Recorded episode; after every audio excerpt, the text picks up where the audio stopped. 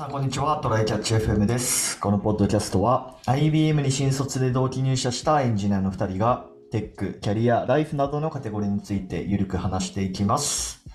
ではやっていきましょう。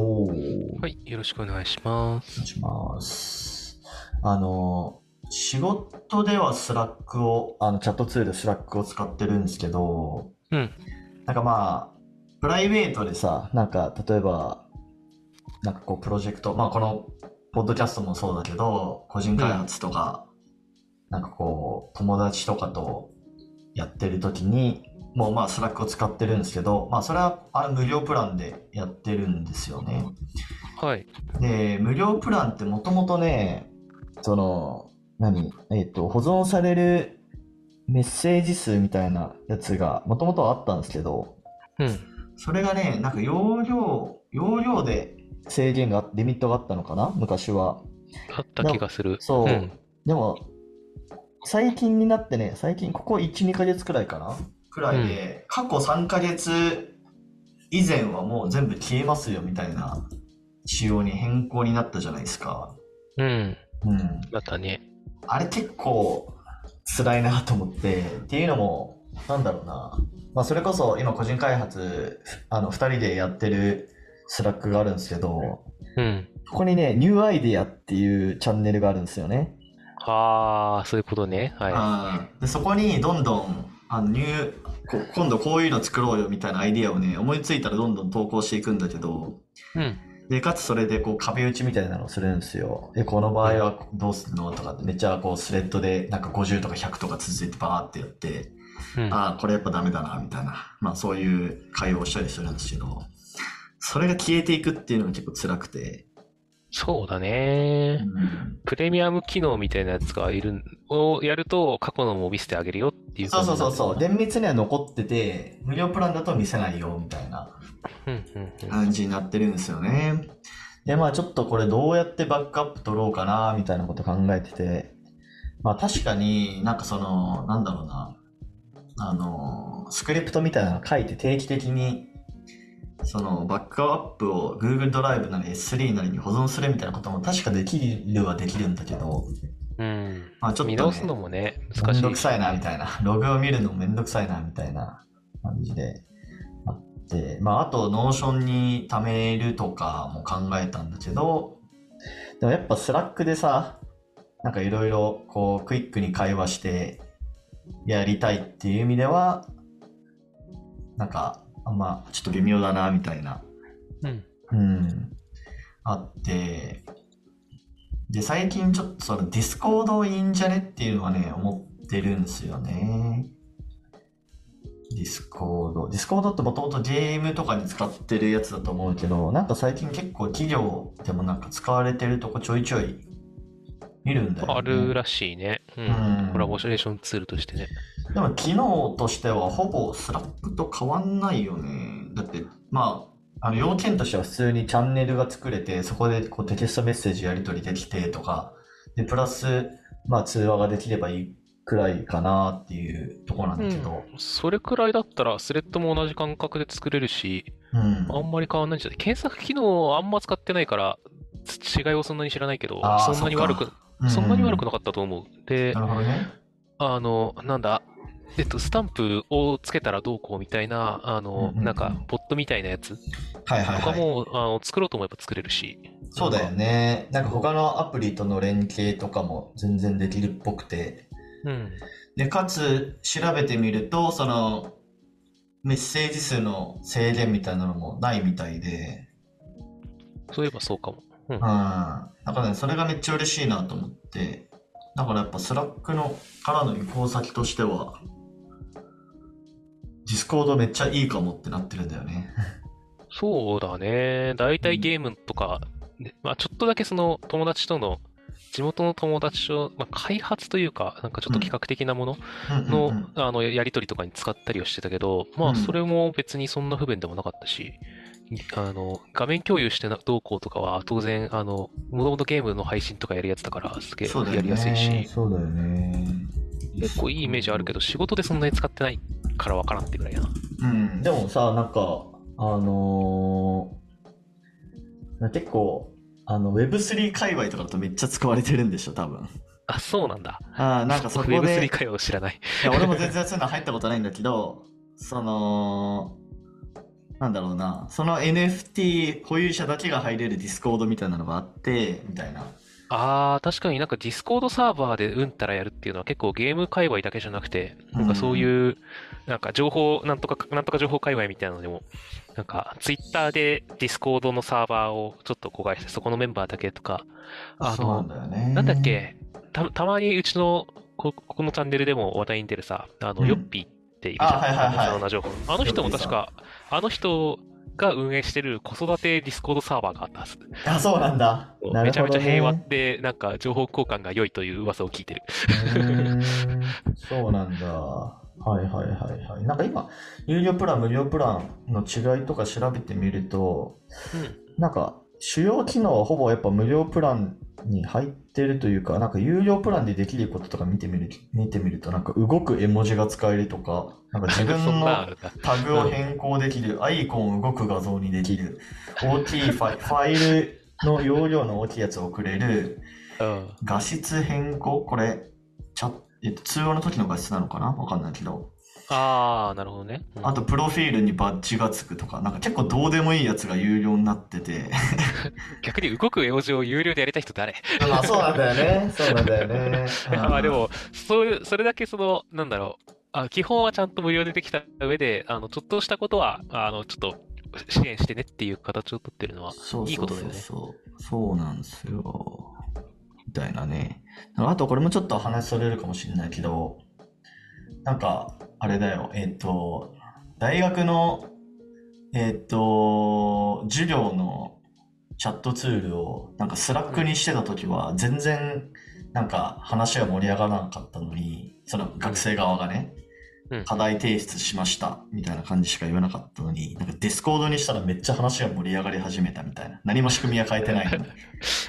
それ、そいつら普段ゲームで使ってたから慣れてるだけやろ。いや、でもそういうなんか UI のあれとかもあるんかなみたいな。あ、なんか軽い、な、なんだろう、ちょっと気軽な感じは若干確かに感じるんだけど、うんうんうんなんでだろうね。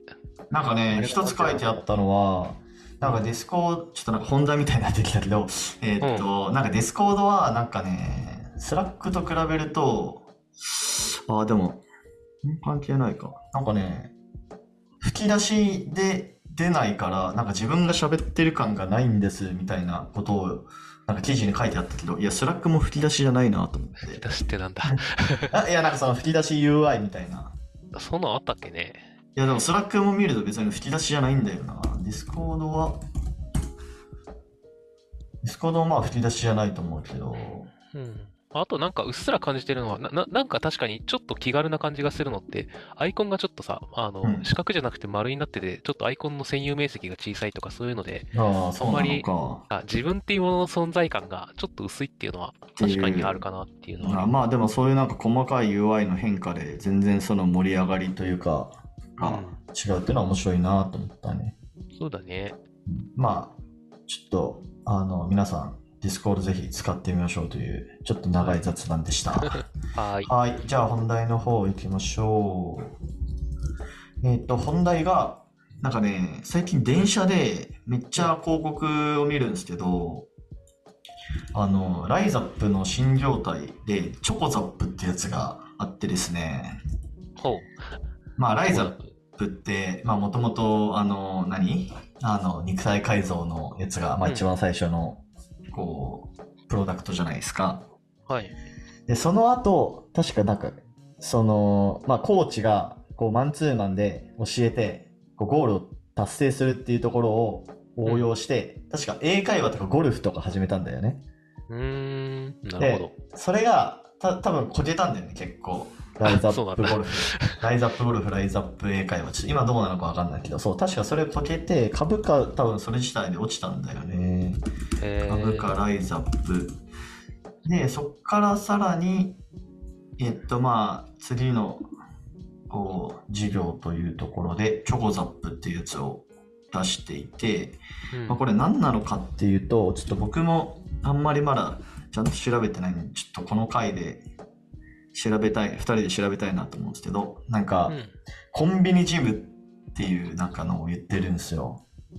なんか月額2980円で、で、えっと、なんかコンビニ感覚のジムが使える。1日5分でちょいトレみたいなのをやりましょうっていうやつで、まあ多分実店舗があるんですよね。チョコザップの。はいはい。で、そこには、まあそういう、えっと、トレーニングマシーンとかがあって、で、まあ1日5分だけそこに行って軽く運動しましょうっていうのと、まあその後ジムを使えるっていうだけじゃなくて、なんかセルフエステみたいなのもできますよっつってて、セルフ脱毛とか、ああ、うんなんか光脱毛器とかが置いてある感じだそうそうそうそう。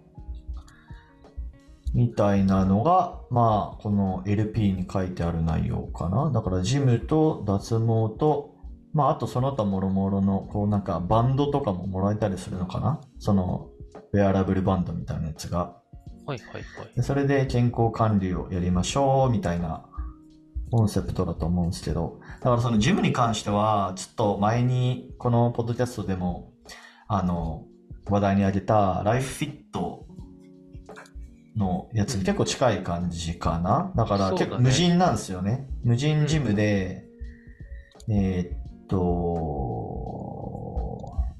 そう、入退館を QR をかざすだけでこうピッてやってできるとか、うんうん。入会大会もアプリで完結みたいな、まあ結構こう DX 化されたジムになってるって感じなのかな。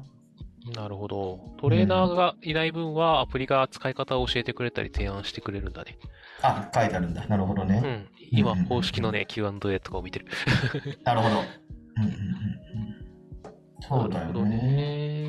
まあ、やっぱり安いところからできるっていうのが結構でかい。で、どこでもできるっていうのがもう一個でかい。なので、そうね。まあ、いい、エニタイムのいいところ、プラス、なんか、安くし、安くシンプルにしていく。で、うんうんうんアプリ上で完結っていうのが多分、流れだと思うので、でもなんかこれね、思ったのは、なんか多分多分ターゲットがね、多分今までジムに行ってたような人とはなんか違うし、行ってなかった人をターゲットにしてる気がしてて、そうだね。今、か、うん。見てる記事？これどこの記事だろう、えーっと、オーシャン、オーシャンズ東京 JP って書いてあるけど、うん。の記事で2021年時点でフィットネ日本のフィットネス人口が3.45%と低いので、うん。それをうん。うん上げていくっていう物理的ハードル、はい金銭的ハードルを上げて、あの、フィットネス人口を増やすっていうのも目的に入れてるらしいから、宮地の言う通り、あの、行ってなかった人を行かせるっていうのも。そうだよね。なんか LP とか見ても、なんかこの写真に出てきてるのが、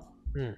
なんかし、まあ、女性かつ、なんかおばちゃんっぽい人とかもなんか写真に出てきてて、そうだね。うん。でどうなんだろう。ね。うん。